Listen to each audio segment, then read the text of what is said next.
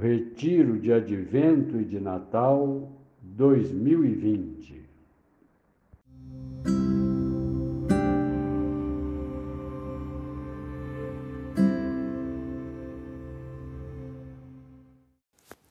O que é o Retiro de Advento e Natal? O Retiro de Advento e Natal oferece um roteiro de exercícios de oração diária elaborado segundo a metodologia de Santo Inácio de Loyola. O roteiro oferece uma forma especial de fazer o retiro pessoalmente, em casa, no tempo do advento e do Natal, visando uma vivência espiritual mais profunda desses importantes tempos litúrgicos.